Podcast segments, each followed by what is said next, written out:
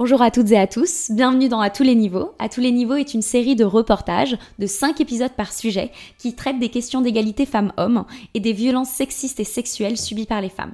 L'objectif de ce reportage est double. Premièrement, nous allons essayer de déterminer comment nous pouvons agir à notre niveau, en tant que femme, en tant qu'homme, en tant que père, que mère, que enfant, ou même aussi en tant que collègue, quel que soit notre rôle et notre poste dans la société. Et nous allons aussi déterminer ce que nous devons attendre de celles et ceux qui nous gouvernent. Avec tous les appareils ménagers dont elles disposent aujourd'hui, les femmes n'ont vraiment pas de quoi se plaindre. Je vous demande de vous arrêter. C'est rigolo en ce moment, j'ai l'impression que pour être entendu, il faut être une victime. Je te demande pardon Le pouvoir s'évapore dès qu'elles arrivent. Vous êtes dans un autre monde. Vous êtes sur une autre galaxie. Et qui sont les femmes qui se font violer Les aguicheuses En fait, en réalité, on va dire la vérité. J'attendais, je ne vous le cache pas, ce moment avec un peu d'impatience.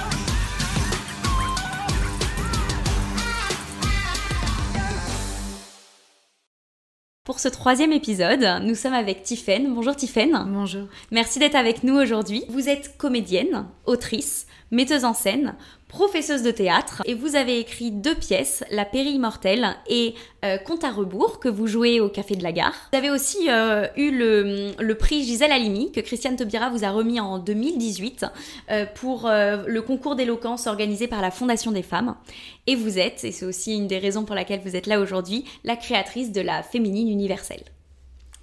Dans ce troisième épisode, nous allons essayer de, déterminer en fait euh, le rôle des représentations dans l'éducation et notamment euh, les représentations qui sont proposées aux enfants dans les contes via la langue française. Alors dans un premier temps, on va revenir un petit peu sur le rôle de l'éducation dans le système patriarcal. Comment, selon vous, euh, l'éducation joue un rôle dans la construction des comportements dits féminins et dits masculins? De là où je me situe, c'est-à-dire en tant qu'artiste euh, et militante féministe depuis maintenant une quinzaine d'années, une bonne quinzaine d'années, ce qu'on a à se mettre sous la dent euh, en termes d'imaginaire, en termes de représentation, c'est ce qui va déterminer à quoi est-ce qu'on rêve, en fait. Et quand on rêve de quelque chose, on se met à le désirer, et donc c'est la culture, ce qu'on offre à regarder, et notamment aux enfants et aux enfants, puisque c'est le sujet du jour, c'est ce qui devient désirable après.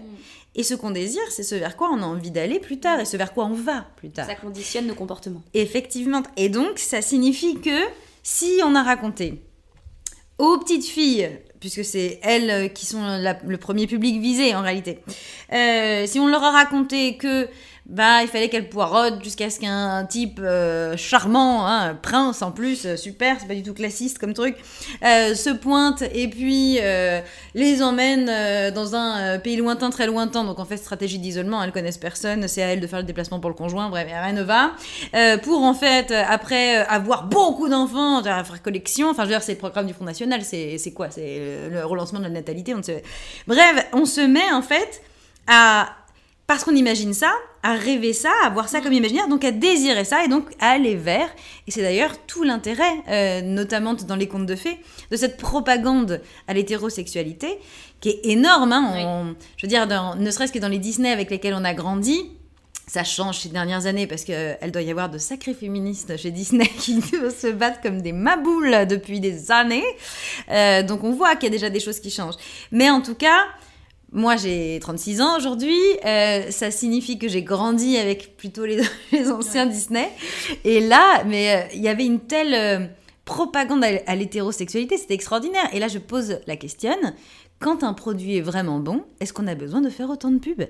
Et, et pourquoi? Mais, mais parce que sinon, les- les- mais quel intérêt les femmes auraient à, à désirer ça, à se, se claquemurer dans une relation euh, où sociétalement, systémiquement parlante, euh, bah, leur, euh, le- leur partenaire euh, est, leur, euh, est, est dominant par rapport à elle. Enfin, c'est complètement délirante. Enfin, Quand on voit les chiffres, 80% des tâches ménagères...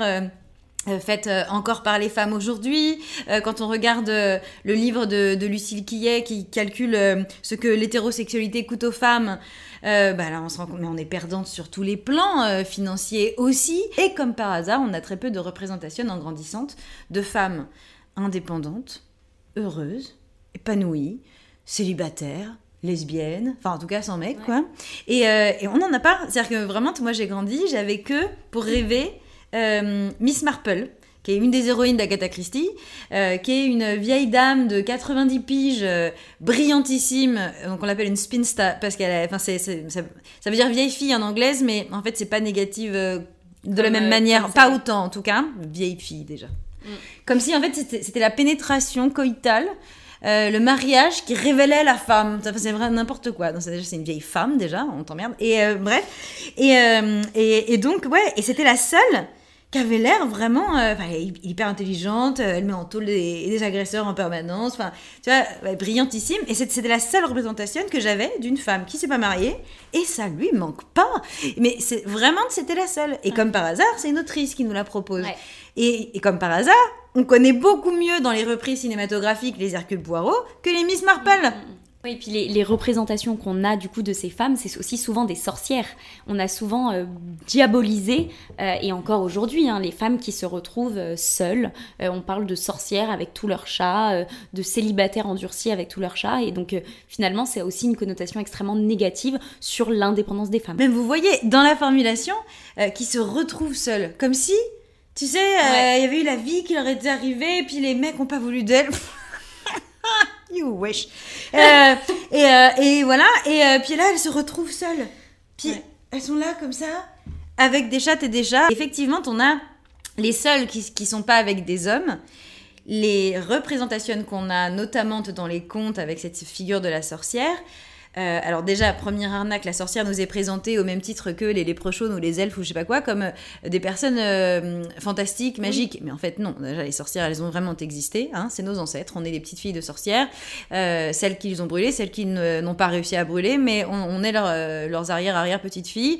Elles ont, euh, elles ont existé dans le sens où c'est comme ça qu'on les désignait. C'était juste des femmes qui avaient des savoirs, qui avaient de l'indépendance ou qui étaient considérées comme pas assez belles, trop belles, trop vieilles, trop jeunes, enfin n'importe quoi, qui étaient des femmes Euh, et donc ont été génocidées pendant 400 ans. Donc déjà. La sorcière n'est pas une figure fantastique, c'est de la matrimoine en fait. Et là-dessus, on peut lire le livre de Mona Chollet par exemple, ou Silvia Vetterici, enfin voilà, Euh, les, les historiennes qui se sont penchées sur cette question. Le 18e, 19e siècle, ça a été des siècles de, euh, de backlash intense contre, contre les droits des femmes. Donc on, on est dans ce truc-là. Et donc eux, ils retournent le truc. Et quand ils nous proposent des rôles de autre chose que la jeune vierge qui va être appropriée euh, sexuellement euh, par euh, le premier glandu qui passe, ils nous proposent un rôle de sorcière. Certes, elle peut avoir des pouvoirs magiques, donc elle peut être puissante, mais il faut que, euh, il faut qu'elle soit vieille et que cette vieillesse soit euh, super dévalorisée. Alors qu'il y a plein de personnages de vieux mecs, c'est pas du tout dévalorisant. Au contraire, enfin, je veux dire, Gandalf, le sorcier, le type, c'est la sagesse, euh, je sais pas quoi.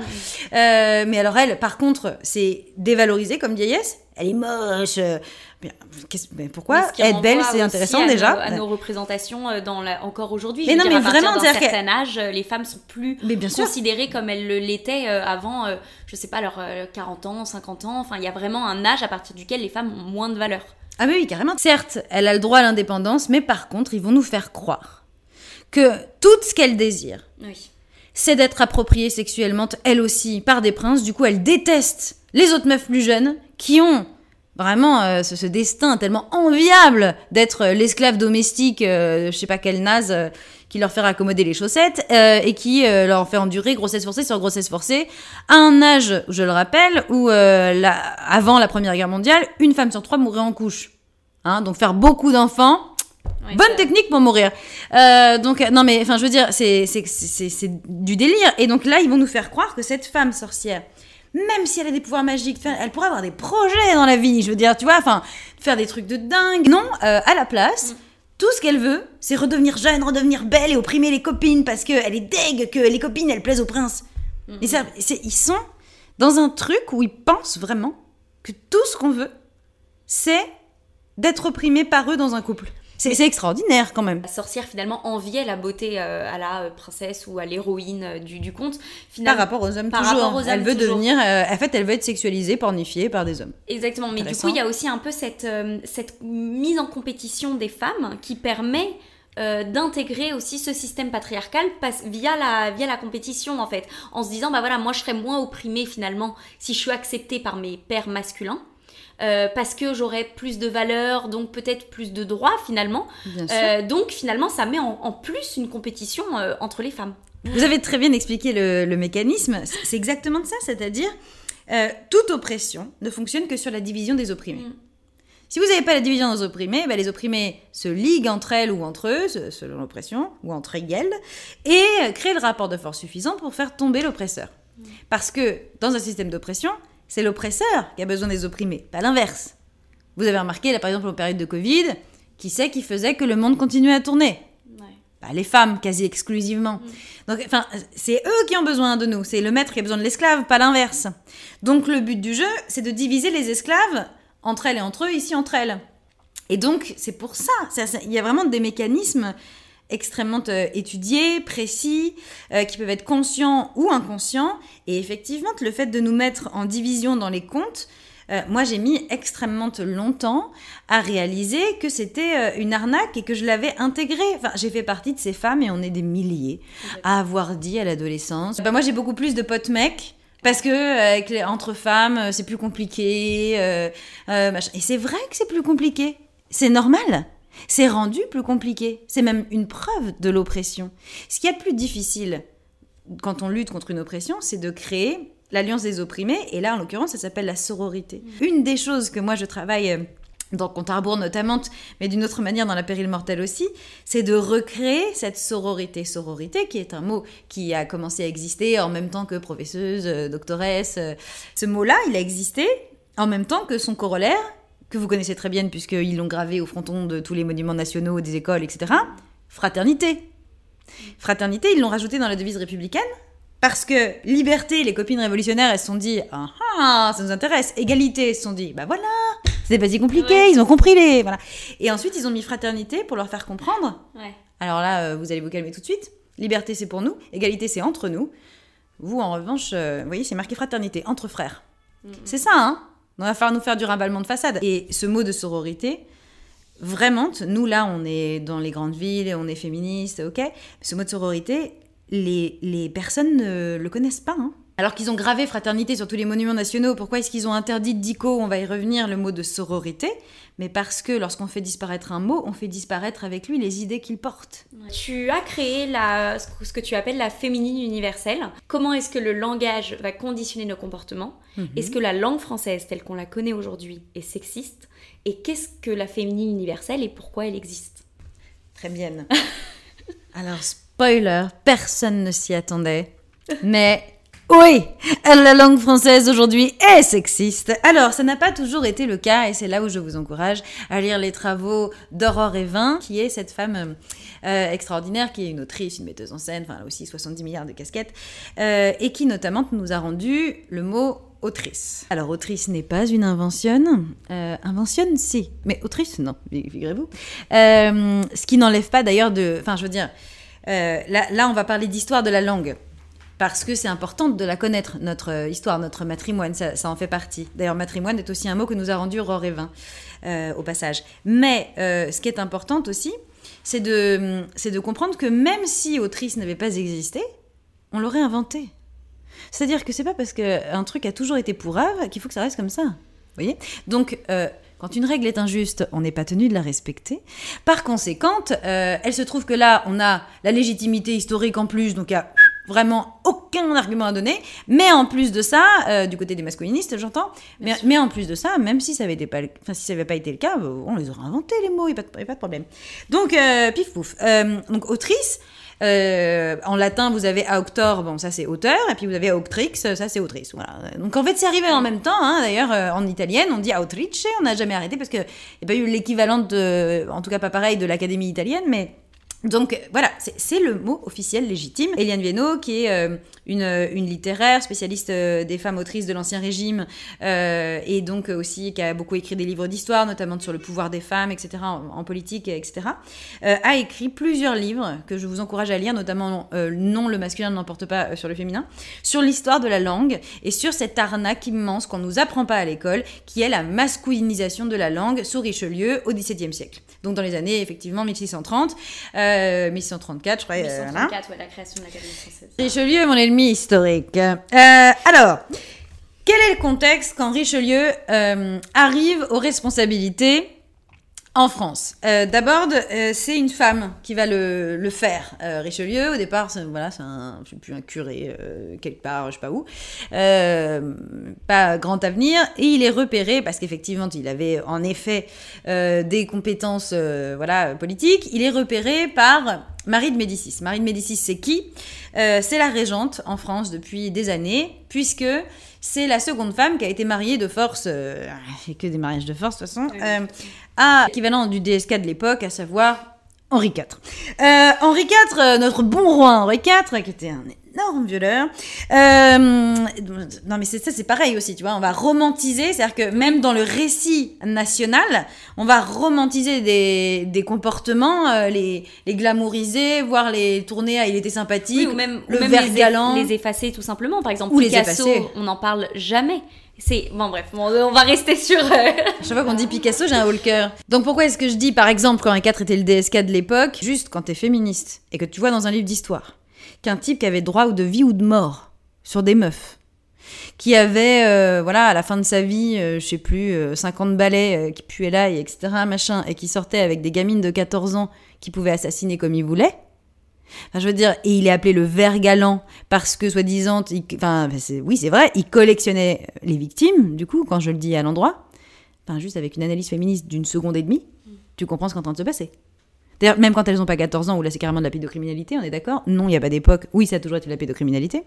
Mais même euh, si elles avaient plus. euh, même si elles étaient majeures, enfin, je veux dire, c'est le roi de France. Elle est où ta l'attitude de dire non? Donc, deuxième femme, Marie de Médicis, qui font venir euh, de son Italie natale, beaucoup plus jeune, etc., machin.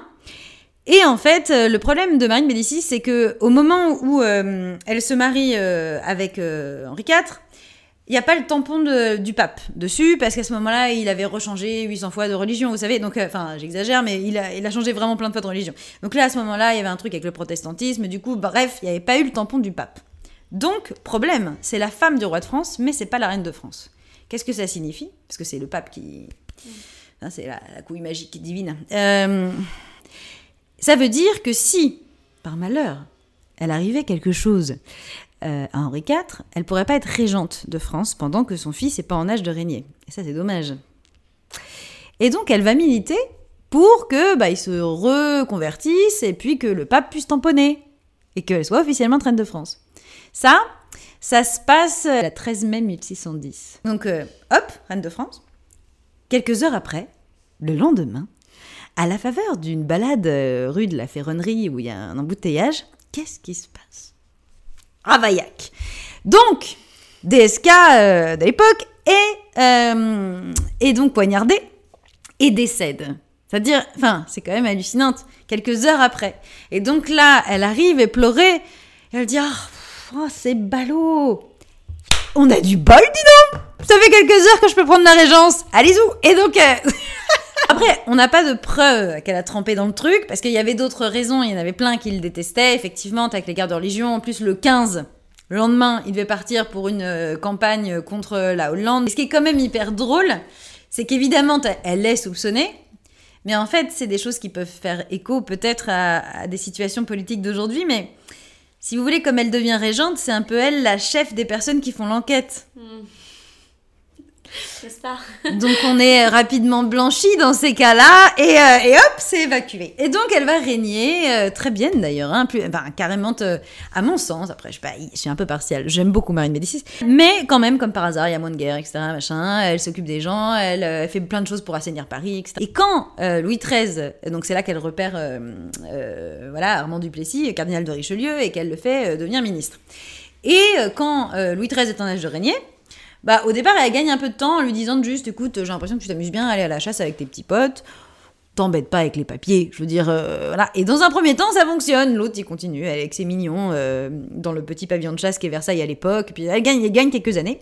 Mais au bout d'un moment, c'est un peu la risée euh, en Europe, parce qu'il a, il a- vraiment l'âge de régner, là. Et euh, donc il dit, Hum, il veut le pouvoir. Ouais, j'ai pas de preuve qu'il l'ait dit comme ça, mais j'ai- j'ai- Ouais, on j'imagine. imagine un peu. Et, et c'est là qu'elle fait quelque chose de complètement, d'une part inattendu, mais assez fabuleuse et qui demande une estime de soi, une- un sentiment de légitimité aujourd'hui où les femmes euh, hésitent avant euh, de demander une augmentation, une promotion, etc. Mesdames, pensez Marie de Médicis, quoi. Là, elle va faire un truc auquel personne ne s'attend. Elle est tellement sûre qu'elle fait bien son travail, et c'est vrai. Elle a tellement d'estime d'elle. C'est, franchement, moi, je trouve ça miraculeuse. Qu'elle dit, alors, même si on a la, loi salique, donc on est le royaume d'Europe où euh, ils ont fait une loi soi-disant Dieu, toujours pareil, la couille magique, veut pas qu'une femme règne sur la France. Ça s'est arrivé évidemment, comme on la sait, euh, en Angleterre, en Autriche, euh, en Russie, partout. Et elle dit, bah en fait, je te connais, je suis ta mère, tu es mauvais, tu vas pas savoir faire, donc en fait non, je te donne pas le pouvoir. Et ça c'est extraordinaire, c'est-à-dire que toutes les femmes de l'époque, et notamment de la haute société, mais même les femmes du peuple, apprennent ça. Vous imaginez le tremblement de terre? Et elle va pas s'arrêter là. L'autre, évidemment, il fait.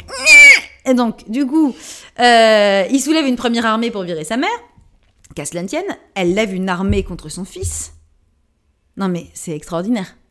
Donc ça veut dire qu'il y a plein de gens qui la suivent aussi. Mais il a plus de voilà, il y, a plus de mecs qui voilà qui respectent la couille euh, royale. Donc finalement, euh, elle perd une première fois et il l'envoie en exil à Blois. Il peut pas tuer la reine mère quand même. Donc il l'envoie en exil à Blois. Et là, elle va faire le premier coup de com de l'histoire. Elle a une soixantaine d'années, hein, puis elle, est, elle, elle aime bouffer, bonne en bon point, tu vois. Mais elle va faire des nœuds avec ses draps de plumard et elle va sortir, mais sur des, je sais plus, une dizaine de mètres, elle va sortir par la fenêtre de sa chambre devant tout le monde pour faire croire qu'elle est, euh, enfin pour communiquer de à quel point elle est euh, enfermée, maltraitée par son fils, et du coup elle lève une deuxième armée avec ça, parce que tout le monde est scandalisé. Entre temps, Richelieu, il l'a trahi, c'est la fameuse qu'on appelle la journée des dupes, il l'a trahi pour prendre le parti de Louis XIII. Et là, euh, Louis XIII va euh, exiler encore plus loin au nord de l'Allemagne euh, notre Marie de Médicis qui va mourir quelques temps après. Pourquoi est-ce que ça a pu se passer? Déjà, il y a eu des grandes régences avant elle et il y en aura encore après. Et d'autre part, la culture, et notamment avec Marguerite de Valois, elle y a eu aussi des immenses penseuses. Les best-sellers de l'époque sont des best-sellers d'autrices. Les, euh, les, pièces de théâtre qui fonctionnent la plus sont des pièces de théâtre euh, d'autrices. Enfin, il faut imaginer des femmes que vous ne connaissez pas. Et donc, que disent ces femmes de la culture? Elles disent bah, la fin du mariage forcé. Elles disent l'éducation pour toutes et tous est la même. Elles disent euh, vouloir la fin, euh, à l'époque elles n'avaient pas ça le patriarcat, mais de la domination masculine. Elles veulent la fin de l'esclavage à chaque fois. Enfin, c'est, des meufs extraordinaires qui disent des trucs qui arrangent pas du tout l'Église. Donc, Richelieu. Euh, ni le pouvoir des, des couillus, d'une manière générale. Donc, elle y a eu tout ça. Ça, ça a donné la force à Marie de dire je, je, je sais qu'une femme est légitime à garder le pouvoir en France contre la légitimité divine d'un fils, contre la loi salique qui a plus de mille ans. Enfin, c'est extraordinaire. Et tout, on, en est là en fait. Donc c'est un moment où la, France peut vaciller. Quand c'est vous qui écrivez les best-sellers, c'est vous qui donnez l'imaginaire et donc ce qui est désirable, etc. Donc on est en train de mettre la main là-dessus. Plus, alors là, si les femmes commencent à régner, laisse tomber.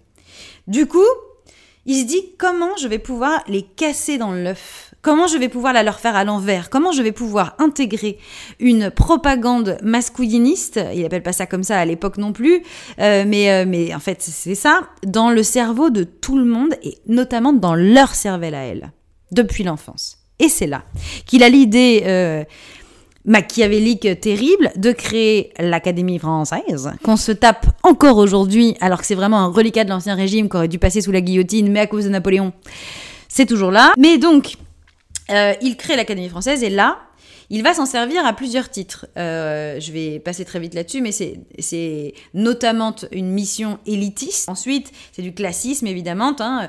Euh, sur les créations de l'Académie française, c'est dit très clairement que les règles d'orthographe telles qu'on les connaît aujourd'hui, qui sont hyper compliquées, mais de manière... Genre, ils ont réfléchi à comment compliquer les règles d'orthographe. C'est fait pour distinguer les hommes de lettres des simples d'esprit et des, et des pauvres femmes, enfin des, des femmes, bah, ou des pauvres d'esprit et des simples femmes. Enfin vraiment, nous on est ah après. c'est presque, c'est écrit, euh, ah, c'est écrit noir sur blanc. D'accord. Ah, c'est écrit que le, le, but finalement en 1634 de la création de, de l'Académie française, c'est euh, ok. Bah il n'y a pas écrit que ça, mais c'est une des phrases qui sont écrites. Oui non mais on peut toujours la voir. Hein. C'est une vraie phrase. Euh, et donc c'est là qu'ils vont décider de règles d'orthographe. Il faut savoir qu'à l'époque, il n'y a pas de règles d'orthographe. Ça signifie qu'une contemporaine de l'époque, Madame de Sévigné, qui va se battre contre tout ce que va vouloir mettre en place l'Académie française, on a des traces de ça, hein, mais pleine d'autrices, Marie de Beauvoir, enfin, pleine d'autrices influentes de l'époque vont se battre contre ces mecs euh, et ce qu'ils veulent mettre en place. Mais euh, donc, euh, Madame de Sévigné, qui était une immense lettrée, qui, nous a laissé une, immense correspondance, et donc témoigne de son temps aussi, peut écrire quatre fois le même mot dans la même euh, lettre, de quatre manières différentes, puisque la seule chose qui compte, c'est la phonétique. On nous a appris ça. Ils l'ont compliqué exprès avec des règles plutôt latines, parce que c'est le Saint-Empire romain germanique. Mais en fait, il y a aucune raison. Genre, on a de l'influence euh, arabe, saxonne, wisigothe. euh, Enfin, on aurait pu prendre n'importe quoi d'autre. C'est juste que là, comme c'était des cathos intégristes, c'est tombé sur le Saint-Empire romain germanique, donc sur le latin. Mais c'est que, en fait, euh, de l'intégrisme religieux, hein, c'est tout. Et donc là, voilà, et ils disent, on va compliquer ça, parce que les seuls qui vont avoir le temps d'apprendre ces règles pourries, il n'y a pas l'école pour tout le monde à l'époque. C'est les jeunes hommes nobles. Les femmes, elles ont pas le droit d'aller à l'école, c'est réglé. Et euh, les bourgeoises, euh, enfin les bourgeois, du coup, là en l'occurrence qui sont visés, bah eux, ils doivent bosser à côté. Et puis, ça va servir, surtout, mais c'est au cœur hein, du projet, ça va servir, encore une fois, les simples femmes à les mettre de côté.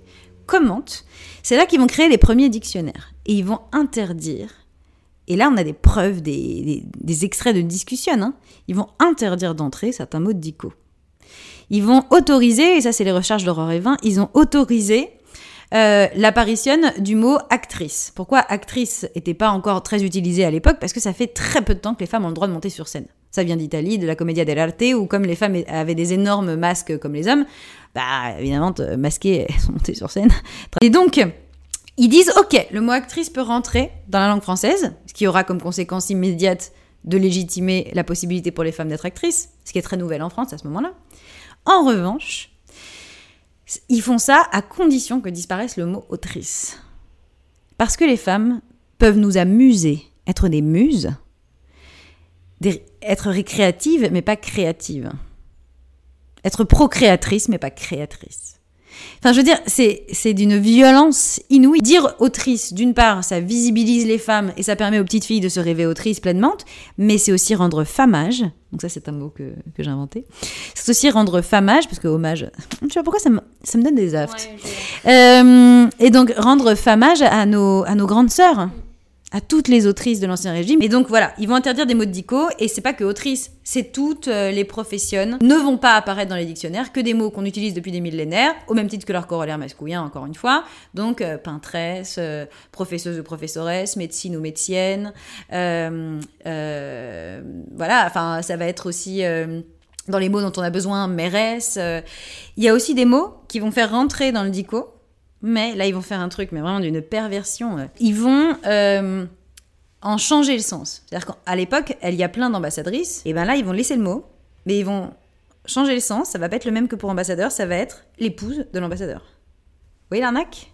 Donc on peut rêver d'être la femme, l'épouse, l'esclave, hein, en gros, de l'ambassadeur, mais pas l'ambassadrice. Après avoir interdit dico des mots, dont sororité, etc., ils vont changer les règles de grammaire. Et là, ils vont faire un truc terrible. Ils vont abolir les règles d'accord qui existaient depuis des siècles et des siècles et qui vont continuer à être appliquées d'ailleurs. Hein, souvent, on me dit que j'abîme la langue de Molière. Molière parlait pas au masculin l'emporte, parce que lui, il n'avait pas été à l'école de Jules Ferry, le masculiniste. Donc, il parlait encore correctement. Euh, donc, lui, euh, Molière, et puis Madame de Sévigné, et puis tout le monde, euh, acc- accordé avec la règle de proximité. Quand vous lisez, par exemple, Molière, euh, Racine, machin, en fait, vous les lisez dénaturés, au masculin l'emporte Et qui les a trahi. dénaturés Mais les, les éditions après les, les décisions éditoriales pour coller, parce que de toute façon, vous lisez pas vraiment dans le texte. C'était des personnes qui disaient pas euh, je te reconnais, mais je te reconnois. Enfin, je veux dire, on parlait différemment. Hein, euh, Louis XIV disait pas l'État c'est moi, mais l'été c'est moué. Enfin, c'était déjà pas la même phonétique. hein. Donc, c'est- normal qu'il y ait un travail éditorial euh, pour euh, juste sur les changements de prononciation, Oui, ne bien serait-ce sûr. ne serait-ce que ça. En revanche, ils vont être trahis tous les accords vont être changés au masculin n'importe, sauf quand ils peuvent pas le faire. Parce qu'à la faveur des alexandrines, enfin les alexandrins ils appellent ça, les, euh, les vers, tu as besoin d'avoir un certain nombre de pieds, et puis tu as besoin d'avoir ta rime à la fin du vers. Or les rimes masculines et féminines, c'est pas les mêmes.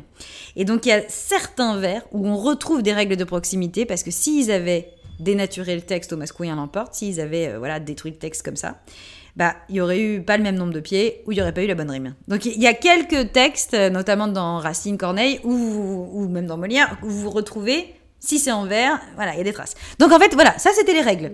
Et lui, il va, lui et ses potes, ils vont décider comme ça, mais aléatoirement tout seul, euh, d'enlever tout ça et de remplacer par le masculin l'emporte sur la féminine, le masculin l'emporte sur le féminin, au prétexte que le genre, le genre masculin serait le genre le plus noble.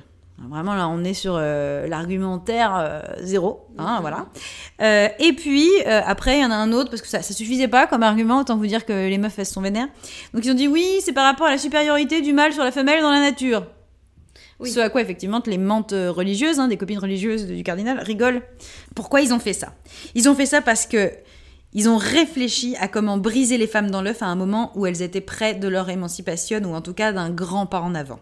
Ils ont fait ça parce qu'ils savent que le langage structure la pensée et ceux qui continuent à se dresser contre euh, la parlure ou l'écriture inclusive le font aussi pour ces raisons-là. Parce que quand on dit le masculin l'emporte sur le féminin, on dit les hommes l'emportent sur les femmes, on dit les garçons l'emportent sur... Ça veut dire qu'en plus d'être privé de mots qui disent les femmes et leur légitimité, dans chaque phrase qu'on va formuler dans notre propre tête et donc dans notre propre bouche, elle va y avoir larvé, intégré, banalisé l'infériorité des femmes et la supériorité des hommes. Comment voulez-vous penser votre émancipation avec une langue qui la détruit? Avec des outils qui la détruisent. C'est impossible. Là, on a parlé de ce que ça fait pour les femmes, mais pour les hommes, pour les garçons. Qu'est-ce que ça signifie? Ça signifie qu'en permanence, ils se mettent au-dessus de nous et ils se construisent, comme disait Lucille Pétavin, en tant que supérieurs aux femmes et surtout pas une femme. Ils se construisent avec le truc que c'est humiliant d'être une femme. Donc, ils n'ont aucune empathie pour nous parce qu'on n'est pas vraiment des êtres vivantes qui méritons de l'empathie. Et du coup, ils peuvent commettre des violences extrêmement graves. Le patriarcat, c'est un une énorme machine avec plein de rouages. Souvent, on me dit Ouais, s'occupe des mots alors qu'il y a des choses plus graves. Alors, exact, oui, c'était exactement une de mes questions, et notamment euh, pour rebondir sur euh, bah, le fait que c'est finalement un considéré comme un détail, mais aussi que d'autres femmes subissent euh, des violences qui sont beaucoup, plus, beaucoup plus importantes, enfin jugées comme étant plus importantes, et elles le sont. On, pense notamment à toutes les femmes afghanes, mais dans différents pays qui subissent par exemple des excisions.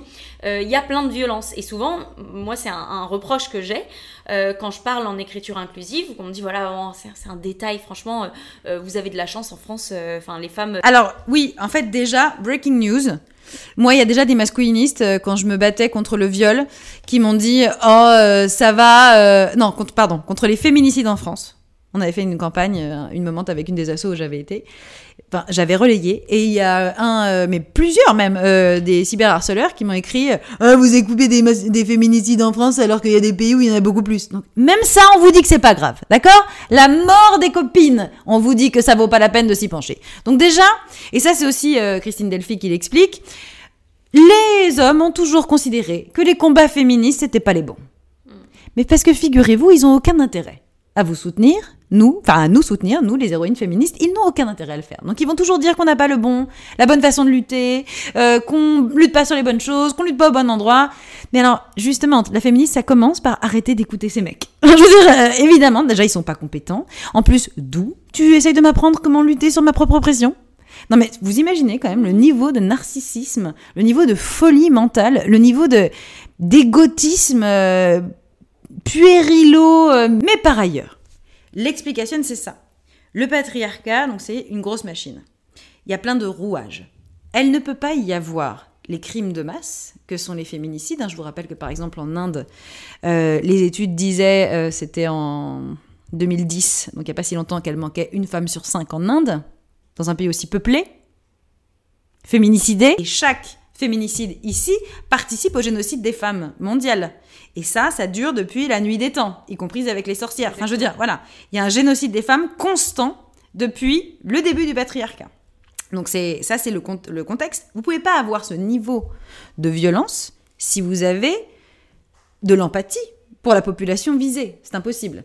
Par exemple, euh, euh, dans le génocide du Rwanda, euh, bah, il a fallu que pendant sept ans, la radio des sept collines euh, disent aux Hutus que les Tutsis étaient des cafards pour que les Hutus euh, puissent se dire ça n'est pas des vraies personnes et donc on peut euh, les assassiner. Par ailleurs, c'était surtout des mecs, les, gé- les génocidaires, hein, comme d'habitude. Alors que du côté des génocidés, on n'a pas le même ratio, c'est dommage. Donc voilà, et pareil, pareil pour l'oppression des personnes juives sous le régime nazi, etc. Il faut une propagande qui vous raconte que ces personnes-là ne méritent pas la même empathie. On l'a encore aujourd'hui, par exemple, pour les personnes animales. Les gens mangeraient d'autres gens si les personnes comprenaient que ce sont des personnes en face. Ça n'existe pas. Et donc on se raconte que les personnes animales n'ont pas le droit à autant d'empathie. Mais ça, c'est on a besoin de défoncer, de, combattre tous les rouages à la fois. Moi, j'ai fait euh, plein de campagnes euh, contre les violences sexuelles. J'ai euh, accompagné des victimes en procès. On a fait des campagnes sur la connaissance du clitoris. On a fait des campagnes contre l'inégalité salariale. Enfin, ça fait 15 ans que je suis sur le terrain, que je lutte sur un maximum de sujets, pas tous, parce qu'on peut pas être partout, mais voilà, contre les féminicides, etc. Mais aussi contre la langue, aussi contre les blagues sexistes qui sont en fait des humiliations, aussi contre tout ce qui semble euh, moins important, les tâches ménagères moins important, mais en fait non, parce que tout ça, ça installe que les hommes ont le droit de nous violer et de nous tuer. Et donc c'est pour ça qu'il faut combattre tous les rouages. Tu m'expliquais que tu as commencé à penser la féminine universelle quand tu as commencé à écrire ton, le compte à rebours, ton spectacle, euh, qui est donc un spectacle où tu vas redéfinir les rôles féminins pour justement les revaloriser. Qu'est-ce que tu fais donc dans ton spectacle compte à rebours et, pourquoi tu le fais? Alors tu as un peu expliqué déjà le pourquoi, mais, mais comment tu le fais? Je reprends les histoires qu'on connaît et je les remets à l'endroit. Euh, L'exemple de ça, par exemple, c'est euh, voilà le truc typique euh, dont tout le monde parle, c'est euh, se baiser alors que la petite fille, parce que les héroïnes dans les contes traditionnellement elles ont 12-13 ans, repensez à tout ce qu'elle leur arrive. Donc la petite fille, elle dort, elle est inconsciente et le monsieur l'embrasse. Donc ça, pour info, c'est une agression sexuelle. C'est 7 ans de tôle parce qu'il y a des circonstances aggravantes. Elle est mineure et inconsciente. Donc ça, c'est le sauveur auquel on nous a fait rêver. Donc ça correspond à la valorisation des violences sexuelles misogynes. Misogyne, haine des femmes, hein, euh, voilà, masculiniste. Euh, parce que sexiste, on pourrait croire que c'est voilà, c'est des oppressions basées sur le sexe, mais ça pourrait être dans les deux sens. Non, non, c'est misogyne, c'est de la haine des femmes. Euh, et puis, on l'a en plus érotisé et romantisé. Et alors, le romantiser, c'est trashissime parce que vous faites rêver aux petites filles et aux adolescentes à ce moment-là. Et moi, c'est quelque chose que j'ai vécu. Euh, bah, euh, je l'ai dite euh, dans, dans la version de La Pérille mortelle que vous avez vue il y a quelques jours. Euh, mais cette scène de. Moi, j'adorais Princesse Leia parce que voilà, elle vivait davantage de choses que Blanche-Neige, par exemple. Mais euh, bien qu'elle soit la seule femelle de la galaxie isolée. Mais il y a cette scène euh, dans euh, l'Empire contre-attaque, là, où elle est dans le Faucon Millennium, elle est en train de faire du bricolage en plus. Et l'autre se pointe, Han Solo, et, se rapproche et machin, et, elle lui dit que c'est un vaurien, et elle le pousse, elle dit non, physiquement elle le repousse, et bah en fait, il respecte pas son consentement, il la force, et c'est le début de leur magnifique histoire d'amour. Je suis totalement alignée aussi sur le fait que du coup, bah, évidemment, c'est ce que nos enfants voient et ce que nous, en tant qu'enfants, on Ah, a moi, j'ai grandi avec Star Wars, Exactement. Mais euh, il y a pas mal de personnes, et, et bon, je pense que tu, tu vas réfuter assez facilement, mais qui expliquent que finalement, c'est la construction d'un temps. Et qu'on ne peut pas remettre, avec nos normes sociales actuelles, en question euh, des, des films, des séries, des, des dessins animés qui ont été faits il y a des années. Parce que les normes n'étaient pas les mêmes. Mais finalement, on les regarde encore aujourd'hui. Non seulement on les regarde encore, souvent on me demande, et du coup ça va encore faire une transition, qu'est-ce qu'on peut faire? Souvent les, les, les parentes euh, me demandent, ou les, ou les professeuses, euh, je- là je fais un accord de choix, c'est-à-dire que de temps en temps il y a des mecs, mais c'est tellement rare que je, je vais dire à la féminine. Euh, ah, c'est un accord de majorité d'ailleurs aussi. Euh, parenthèse. Et donc elles viennent me voir pour me dire, mais qu'est-ce qu'on peut euh, dire à nos enfantes Euh, euh, Est-ce qu'il faut euh, surtout pas lire les contes? Et je leur dis, bah écoutez, de toute façon, même si à la, maison, à la maison vous avez pas de télé, je sais pas quoi, vous leur montrez pas les films de Disney, elles vont les voir chez les copines, tôt ou tard. Et puis c'est au programme. euh, les contes de fées euh, à l'école, puisque c'est pas encore les féministes qui font les programmes. Et c'est au programme d'une manière où on ne questionne absolument pas la violence masculine.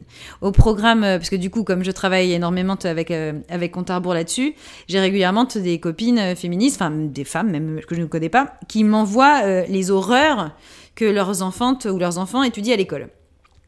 Et notamment, euh, en, je crois que c'était en 2021, ça fait vraiment très peu de temps, hein, euh, euh, voilà, une, une femme m'envoie euh, la photo d'une page d'un nouveau manuel scolaire en plus, qui venait d'être réédité, pour sa fille de 6e ou 5e, je ne sais plus, où en fait c'est euh, hum, l'étude de Barbe Bleue. Donc vous avez une très belle euh, illustration euh, croquis du 16e siècle, où vous avez euh, Madame qui est euh, tordue et lancée dans un truc, mais presque une extase, tu vois, pendant que Barbe Bleue est au-dessus. Hein, Barbe Bleue, on, se souvient, hein, c'est inspiré d'un type qui a vraiment existé, qui était Henri VIII que lui on n'appelle pas Henri le sanglant, alors que sa fille, on l'appelle Marie la sanglante, ça a fait des cocktails Bloody Mary, alors que c'est lui qui tue, il a quand même, euh, il s'est marié six fois, et sur les six, il, a, il en a décapité au moins deux ou trois. Donc, euh, non mais, donc c'est lui qui a, fait imaginer Barbe Bleue.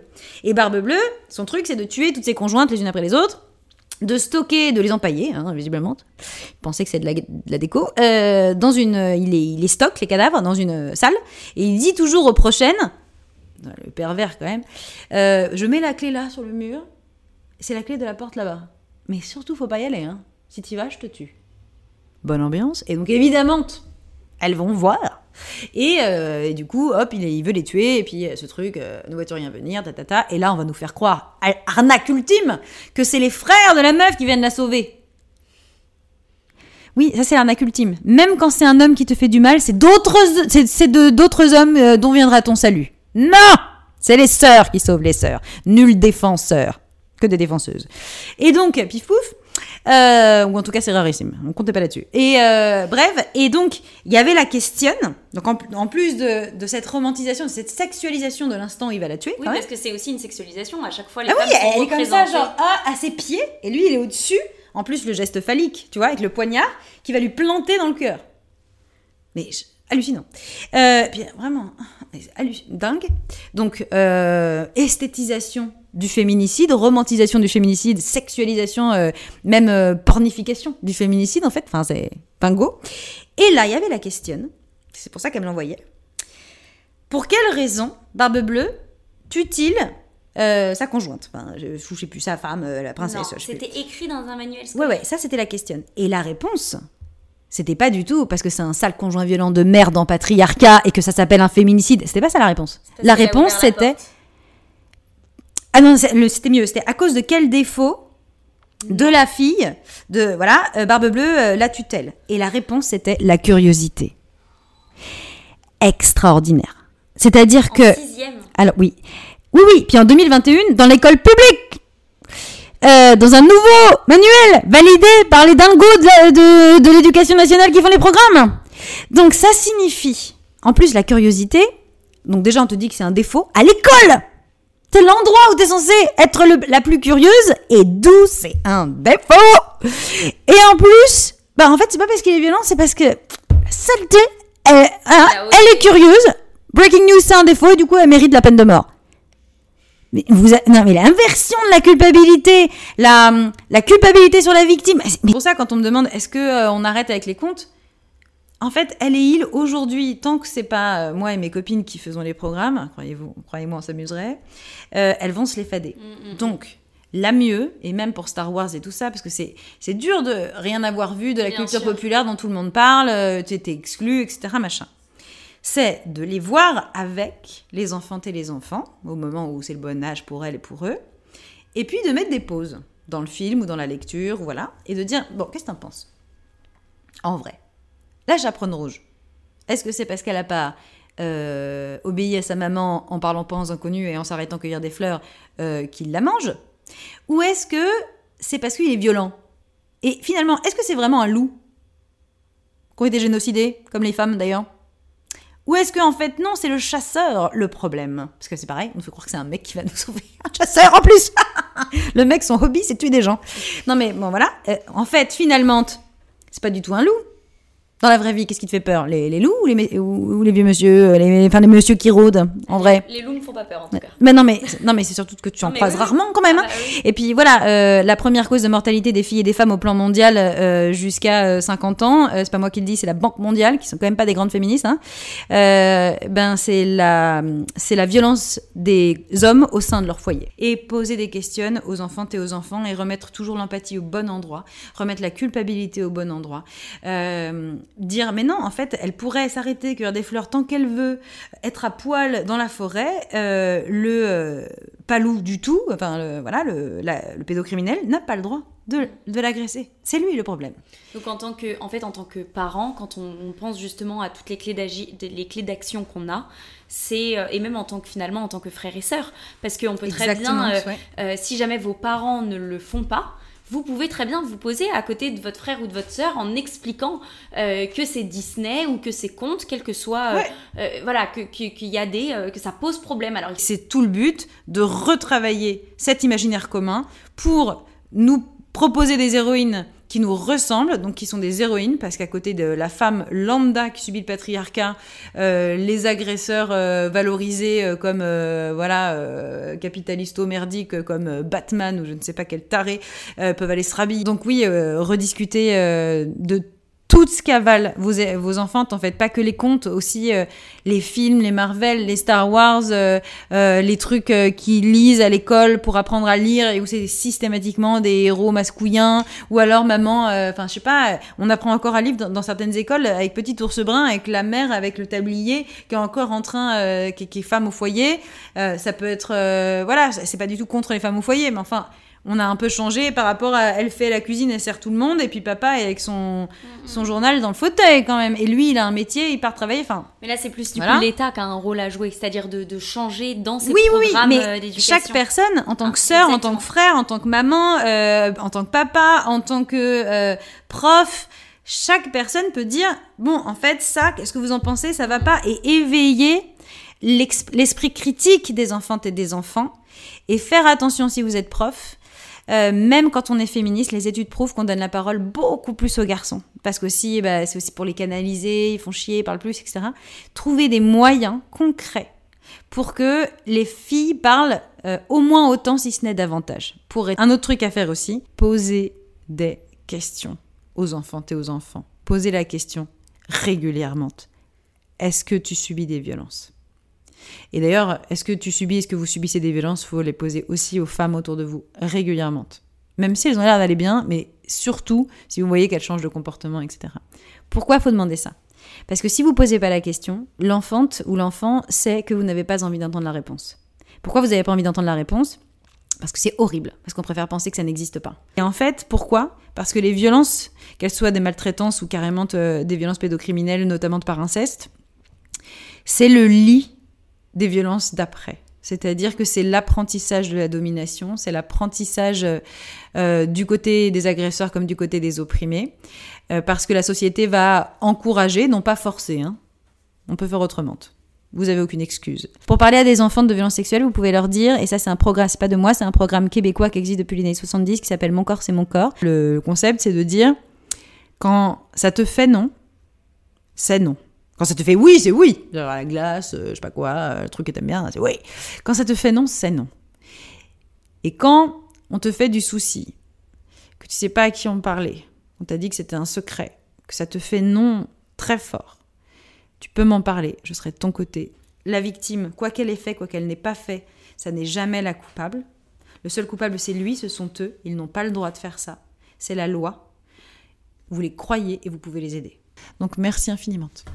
Merci beaucoup, Tiffany.